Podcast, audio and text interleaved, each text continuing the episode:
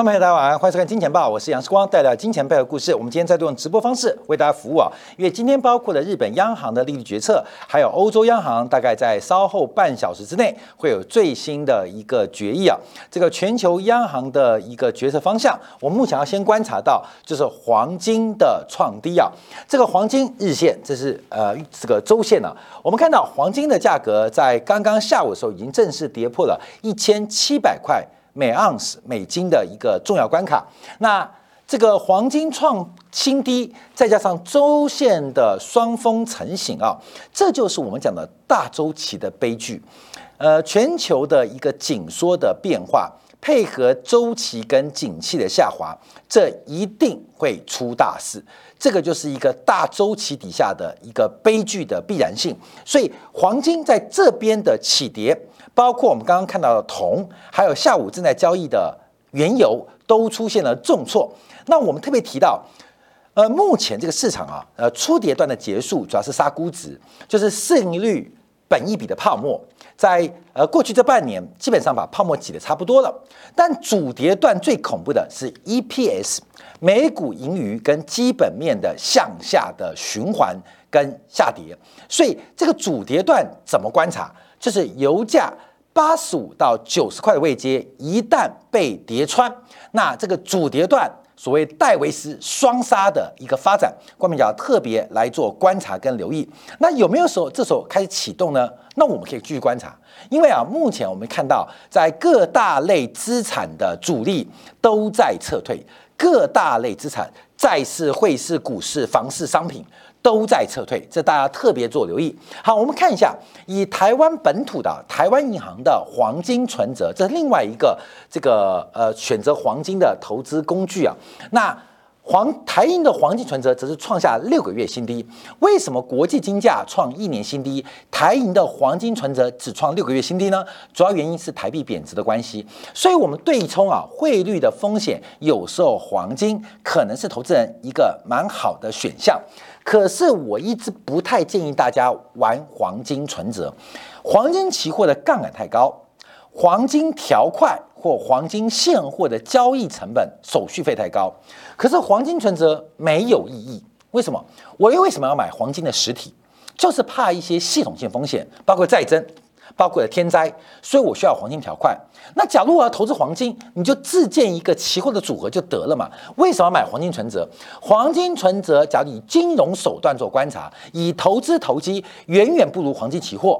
可是真正的风险趋避的话，黄金存折在关键的时刻是提领不出黄金的哦。我只是关键时刻，但我们这样观察可以让你了解到这个汇率对称的风险，可以透过黄金来进行交易。好，那我们看这一波主要领跌的是二哥，这一波主要领跌的是二哥啊，就是白银啊。其实白银早就已经出现破线转空的发展，所以包括了白银，包括了三哥铜，包括了原油。都已经开始转弱，所以我们看这一波的贵金属跟商品的退潮跟资金紧缩，只是资金紧缩的结果，让我们了解大周期的一个必然一个发展，所以官媒要特别做掌握跟留意啊。啊，我们看他问的什么？这个什么股价净值比？GASS 天然气运输公司，天然气运输公司跟石油运输公司不一样啊，官媒这差很多啊。就是我们现在讲是啊，航运板块、航运产业。就跟我们讲电子产业一样嘛，就跟我们讲纺织产业一样嘛。看到没有？纺织、棉花、聚酯棉、尼龙、弄、呃染整，其实它们各有各的周期嘛。虽然我们知道纺织是一产一个一垂直的一个产业，可是下游的周期跟上游周期常常没关系啊。我们讲的航运的周期，有货柜航运，有散装航运，有天然气航运，也有原油航运。看到没有？这有关系吗？他们都是航运大家族，就跟电子大家族、跟纺织大家族、跟塑化大家族一样嘛。塑化大家族苯乙烯跟聚乙烯，它们的周期可能本身不一样，甚至包括了像 EG 啊、PTA，它们的周期都不一样。所以大家对于这个呃产业的变化，尤其是小周期的变化，有不同的逻辑跟观察。另外，我看昨天有观众问到这个原油跟原油的运价有什么关系？我跟大家报告。从长期实证没有什么关系。假如有关系，也是负相关。为什么？因为油价大跌的时候，会形成一个期货套利的机制。那原油油轮本身就可能是一个投机套利的现货储放平台，所以油价跟油轮的关系啊，运价关系啊。其实没什么正关，没有什么正正负相关，有的话也是负相关，这要跟大家做分享跟观察到。那我看今天啊，台湾的这个媒体啊，呃，到目前为止仍然不了解到底航运产业的一些细分板块发生的事情，真的是很可悲，你知道吗？真的可悲，台湾呢这个新闻产业各分类各分众，不管是娱乐新闻、社会新闻、政治新闻、财经新闻。体育新闻，我看到内卷到不行，你知道吗？就是这个劣币驱逐良币啊，这个得罪了很多在还在新闻岗位工作的同仁，那没有办法，劣币驱逐良币。那这个劣币不是员工不好，就是两万八的取代掉八万二的，所以台湾的这个媒体的工资非常低。所以啊，关键你要了解到，我们每天啊，你的收入可能是六万二。可能是八万五，可能是十五万，可能是二十万。你的资金存量可能是三百万、三千万、三亿。可是我们每天接受的讯息，我们看到的新闻。都是个两万八的记者写出来的，关键你不是让你自己在内卷吗？我们常讲，生活要降维，生命要升维。升维一个是知识，一个是资讯的取得。可是你每天的知识跟资讯，你对于世界理解，都是一群两万八的记者写给你的。你觉得你的生命可以升维吗？这个很现实，你知道吗？所以我知道台湾这个内卷很恐怖，就是越来越蠢。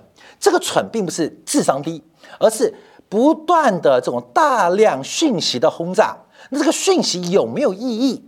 到底是噪音、是杂音，还是一个讯号？讯号跟噪音其实很难分辨的哦。可是我们从这个声音到底是一个讯号还是噪音，你从什么地方发出来的，可以做基本的判断。所以我说台湾的新闻可笑而不可看。为什么？因为大部分都是两万八，就是两万八，看没有？那个工资之低啊，啊，六七千万人民币的记者所做出来新闻，你能期待什么嘛？那你越期待越收看，你把噪音、杂音当资讯，那你就是生命的降维。我跟大家不断的分享跟观察，所以我常常看到，呃，这个我们这个呃呃底下留言板呢，有些人对我们有很多意见，那没办法，观众也要多体谅。啊，因为他们长期啊被这些乐色啊的杂音啊，被这些噪音啊，他误判成为一个讯息，甚至当做一个知识，用此基础来理解这个地球，来理解社会科学，来了解国际地缘政治的运作，那当然就会有一些呃呃不明所以。呃，或是一些很奇怪的一些讲法，那我们就没有话说了，没办法，没办法，那也很奇怪。那这些人还喜欢在我这留言板不断的留言，还收看，还帮我们创造这个在 YT 的这个推播的运算后台的模式，我还是非常感谢。好，讲回来，黄金跟白银，它代表是又一个大类资产主力的退缩跟这个撤退啊。我们从金银比的角度更明显了，因为金跟银本身都是贵金属，当然白银比。黄金在消费应用，特别是我们讲工业制造业需求量比黄金更高，所以金银的价格比常常可以作为另外一个指标。我们曾经做过金铜比，也做过金融比。我们看看金银比的关系啊，因为金银比目前来是创下两年新高，金跟银都在跌。为什么比值走高？因为黄金是分子。白银是分母，所以比值走高，代表分母下跌速度快过分子下跌的速度，也就是白银下跌速度超过黄金下跌速度，才会使得这个金银比的价格比值啊不断的攀高，甚至创下两年新高。好，这两年新高，我们就要从月线来做观察。我们这个月线啊，是从一九七八年啊，就是整个二次石油危机以来，就近五十年来的观察。当金银比暴冲来到八十以上。甚至九十以上，甚至一百以上会发生事情。从过去五十年来啊，发生过三次啊，三次，一就是八十以上数字。第一次啊，是一九九一年啊。当然，我们的小编叫日本泡沫经济啊。其实一九九一年也是普湾战争、地缘政治的变化，也是美国我一直提到的美国除贷危机、大规模的社区银行跟中小型银行破产的那一年。不仅在日本。不仅在美国，在全球都是一个泡沫经济崩溃跟这个呃跌断的开始。那另外一次在八十以上，就两千零八年的次贷海啸，第三次是新冠疫情，那这一次又来到九十二点二，这是黄金跟白银的比值。这种比值其实不太合理。针对黄金跟白银的内涵的使用价值跟交换价值，其实黄金跟白银的比例合理的水位四十倍、六十倍都算偏高，都算偏高。那更重要的是，目前更是来到九十二点二倍，所以这也预估我们这次碰到的事情。碰到事情不是一个三年五年的周期变化，我们又碰到一个大周期的发展，一个大周期的发展啊！所以等一下会讲一下日本啊，也会讲一下次贷啊，新冠疫情还在延续啊，所以我们不做观察，所以我们特别来做了解。从这一笔看到，我们现在碰到的是小事还大事？看到没有？小事还大事？像最近啊，全球天气很热。这个热啊，这个呃五月份才刚刚创下这个过去几十年以来第二还第三冷的五月，结果没想到七月就创下过去几十年来第二还是第一热的这个呃夏天高温。那到底这是一个呃小意外的偶发事件，还是一个地球气候大周期的变化？那？我们在当下很难做判断，所以我们才依赖这些指标，就是到底这一波修正是一个短天期的短呃呃短周期的，可能是库存周期的修正啊，货币周期的修正啊，可能那它的空间跟幅度可以计算。可从历史角度观察，不是，它是个大周期的变化，它是一个大周期变化，而且它预告了在某些大类资产即将进入冰河时期。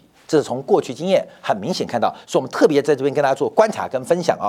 那我们继续观察，这是全世界黄金协会啊所做的一个解读，把今年一月份它到这个六月份以来啊，这个黄金的拉力、拉拉力跟推力进行一个。这个分拆啊，进行一个分拆，啊这分拆其实不太容易，可是我们做参考，它分别几个，一个是经济扩张啊，就是一个深绿色的，另外包括了风险跟抗通胀的一个价值，另外包括外汇。汇率市场变化的机会成本，还有利率实质利率的机会成本，还有包括了市场的动能，还有其他不明的原因。好，我们看今年以来啊，其实黄金主要不管在扩张、在风险、在汇率、在利率、在资金流，基本上都是向下的拉力。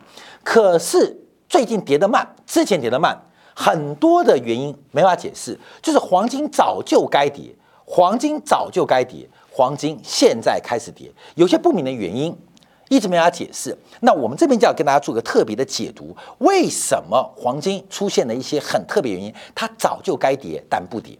那这个等一下我们要放大到房地产，其实早就该跌。但还没跌，就跟大陆现在房地产，我们看最近这个深圳啊，这个房价成为这个抖音啊、头条啊、微博的热点，就是你不能想象，在去年你完全不能想象，深圳很多的黄金地段的楼盘，当时还是漏夜排队，到今天开始特价折扣来进行出清，很多资产价格它不是不跌，只是那个诱发点会引爆点何时出现，你并不知道。你并不知道啊，你并不知道，而黄金早就该跌，可是为什么不跌？所以世界黄金协会把这个不跌原因列为其他。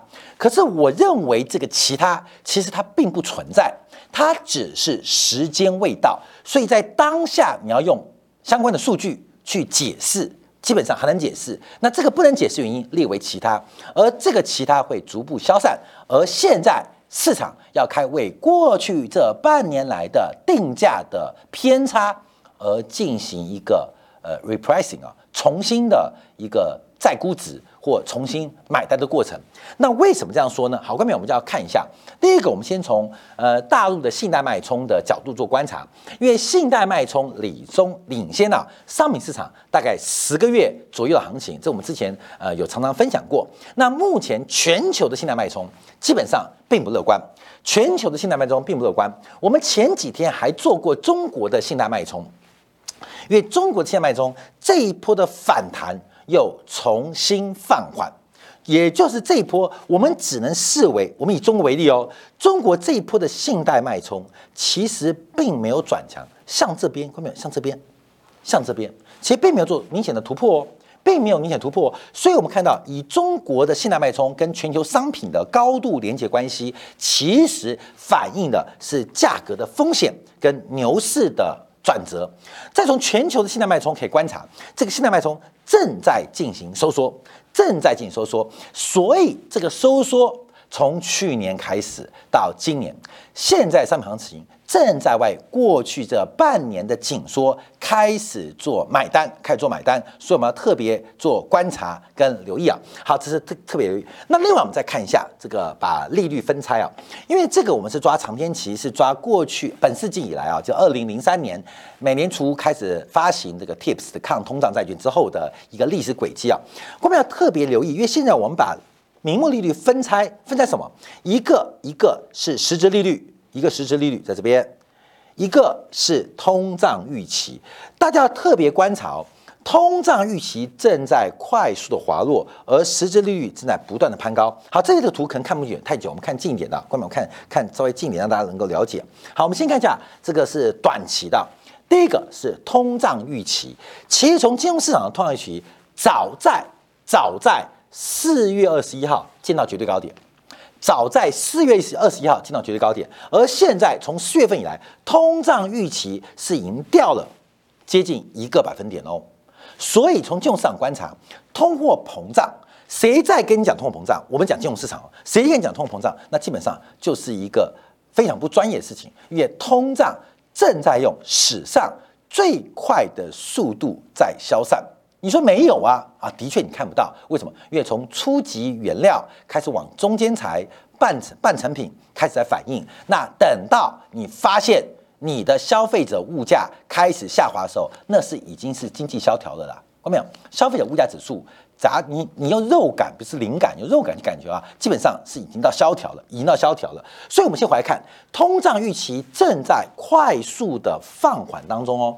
假如我们用更长的观察，我们就要抓。到底美国以美国为例，它合理的通胀预期在哪边？通胀预期很多，有密西根大学的消费者信心通货膨胀的预期，这边是从金融市场透过 TIPS 抗通胀债券的损益平衡点来计算得知啊。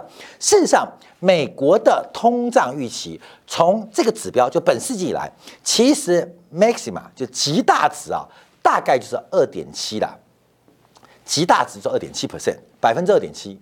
极大值，那这一次很夸张，这次来到了百分之三点零二，所以我们在前段的时候有一度误判，我们在四五月份的时候曾经对于美国国债认为将会先跌的先反弹，结果并没有，结果并没有，这我们判断错误啊。主要原因什么？主要原因就是我认为美国的通胀预期不可能创高，可是它创高了，它创高了，这事实啊，这我们要事后做检讨。可是毕竟创高。是不可能的，美国没有这种条件，不管是生产能力还是消费能力，没有这个条件出现长期的高速通胀，美国没有这个条件，所以我们看到在突破新高之后快速滑落，到最今天为止啊，最新的通胀预期来到了百分之二点三八，二点三八，我们用均值的角度观察，仍然。大概有超过一个标准差，也就是通胀预期还有持续回落跟滑落的空间。那这代表什么意思呢？我们要分成往前解读跟往后做解解释啊。好，再回来看这张图啊。所以我们就来预期啊，美国国债名目利率。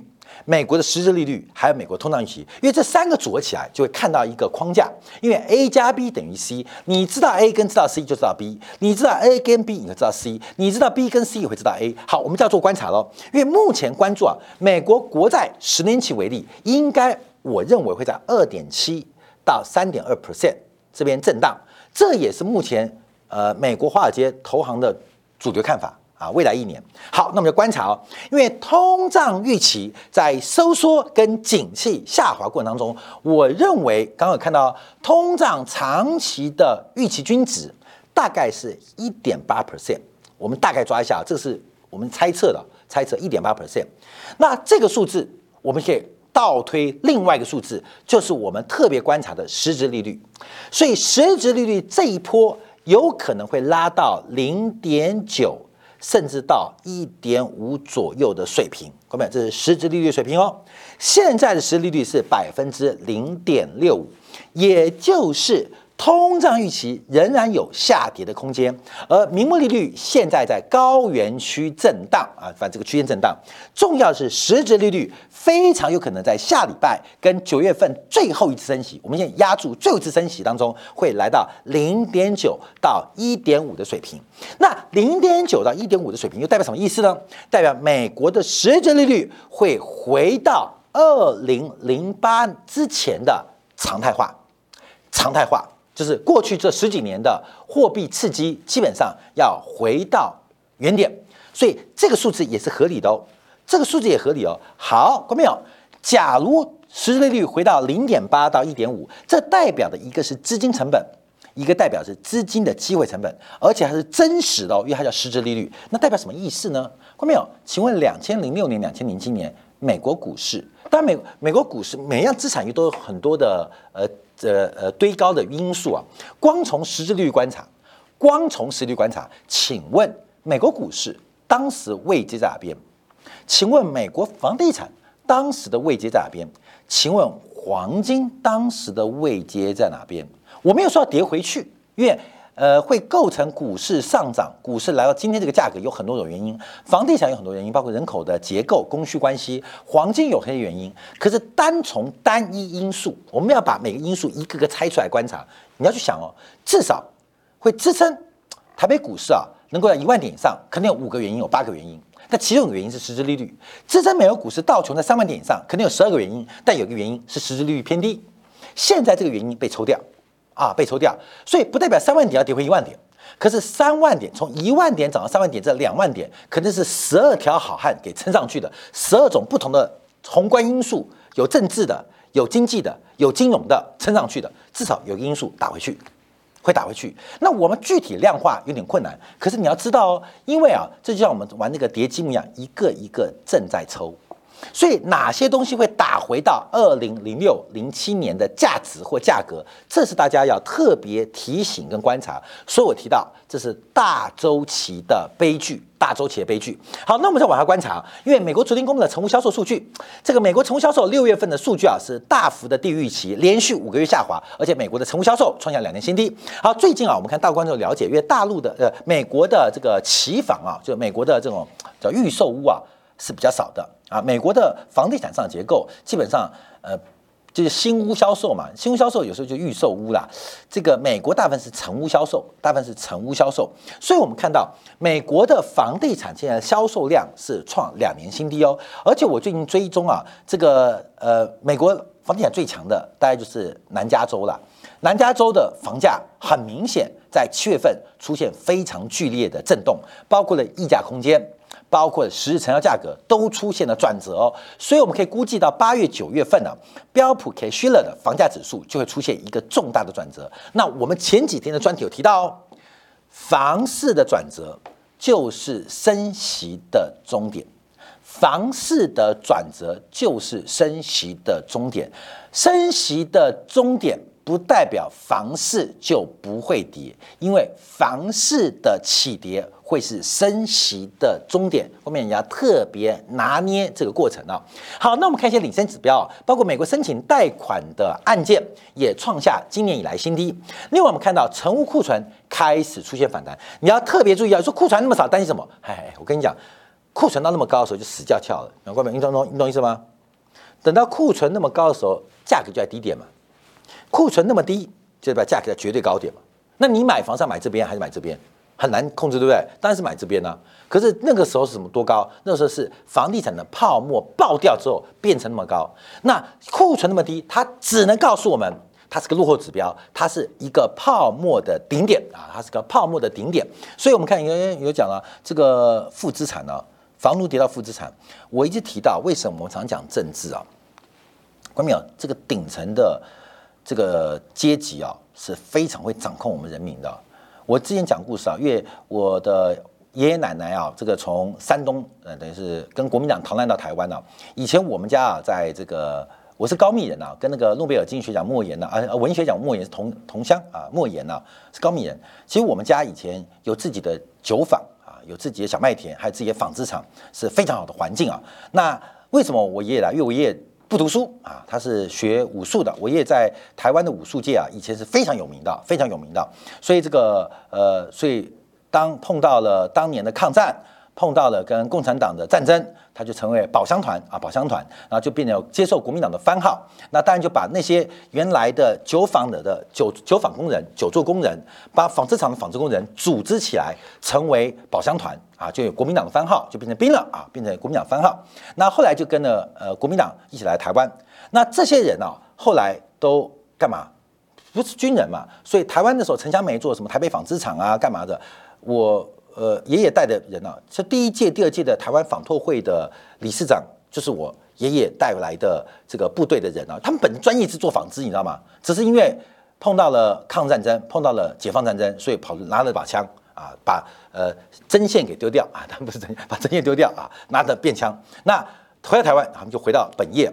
那听我奶奶讲啊，这个后来啊，这个等到一二十年之后，就民国呃这个西元代六零年代啊，这个这些。已经很有成就，在台湾地方很有成就，还回来跟我爷爷会叩拜。我怎么？因为那个是长工奴奴仆的关系啊，这个 其实有点可悲。我奶奶说不要跪啦，大家都已经那个时代了，不用跪了。可他们就有关系。我讲这种原因，因为以前呢，这个统治阶级是用这种合约生产要素的交换绑架底层逻辑。那现在怎么绑架呢？现在都开放嘛，买房、房屋贷款就是绑架你。我昨天看一个段子啊，关没有？很妙。我们今天跟银行借一千万，要还三十年。我们跟银行借一千万还三十年，这个是个笑话啊，不要真干了。可是我们去银行抢一千万，只要关十年。关没懂意思吗？我们跟银行借一千万，可能要还三十年。可是我去银行抢一千万，可能只要关十年。在一个理性选择，你是跟银行借钱，还是去银行抢钱？你懂意思了吗？你懂意思了吗？所以好像是应该是抢劫嘛。所以这是一个奴隶奴役的制度啊。这个我们要知道，房屋贷款这种制度啊，让房价走高。那更重要的是，为什么房市不能跌？因为房市会养出很多中产阶级，而中产阶级一旦有了房，就乖乖的哦。其实房买房子啊，就是佃农，就是佃农。现在我们每个人有房贷，其实我们就是这些大地主的佃农。只是透过银行制度的发展，我们看到透过间接关系啊，这些地主阶级他们透过金融方式提早的收获，而把他的债权关系、奴役人民关系，透过现代的信用制度、私有财产制、金融的制度当中绑架了你。其实这还是奴隶制度哦。我们只是现代的电脑，以前电脑农民电脑是耕田，现代电脑光表因为你升级了嘛，你去上班，你去打工，你去呃科技厂上呃呃呃做研发，你还是电脑，还是一个电脑，还是个电脑。所以这个本质要了解，我们不能改变这个体制，我们不能做这种社会阶级的革命。可是你要知道你自己是什么样的命，你知道吗？那你可以选择是或不是，要或不要，可是千万不要为。这些顶层阶级，这些所谓的资本家或地主阶级，帮他们擦脂抹粉。我看到非常多可悲的人，关没有？这些地主阶级啊，这些资本家，他们其实自己都心虚，可是就偏偏有很多人傻不愣登的，哎，为他们护言啊，为他们讲话等等，这是很特别的一个结构啊。所以我们要回来观察这个问题啊。好，比如房地产，房地产没有不可能不跌的啦。不可能不跌的，没有是你没见过而已啊。好，另外我们看到这个美国目前房屋价格持续中位数创新高，这是个落后指标。所以从这个角度观察啊，可能大家可以了解到这个市场上目前的发展跟变化。这是一个大周期的紧缩周期，关没有？尤其这次的货币收缩，在通胀背景跟地缘政治冲当中，恰好遇到了商业周期的向下，这是过去几十年来没有碰到的情况，因为唯一的经验。唯一的经验就是一九二九年到一九三六年的全球经济大萧条，那会不会引发大萧条？会不会诱发大萧条？可能正在路上，替大家特别做观察跟留意。好，我们休息片刻，回来要解读是刚刚公布的呃欧洲央行的利率决策。那果如大家预期，一口气升息了两码啊！欧洲央行呃从升息零点二五，一口气升息到。零点五 percent。那十分钟之后，还有美国公布的申请失业金人数也要公布。我们休息片刻，在精彩部分为大家做进一步的观察跟解读。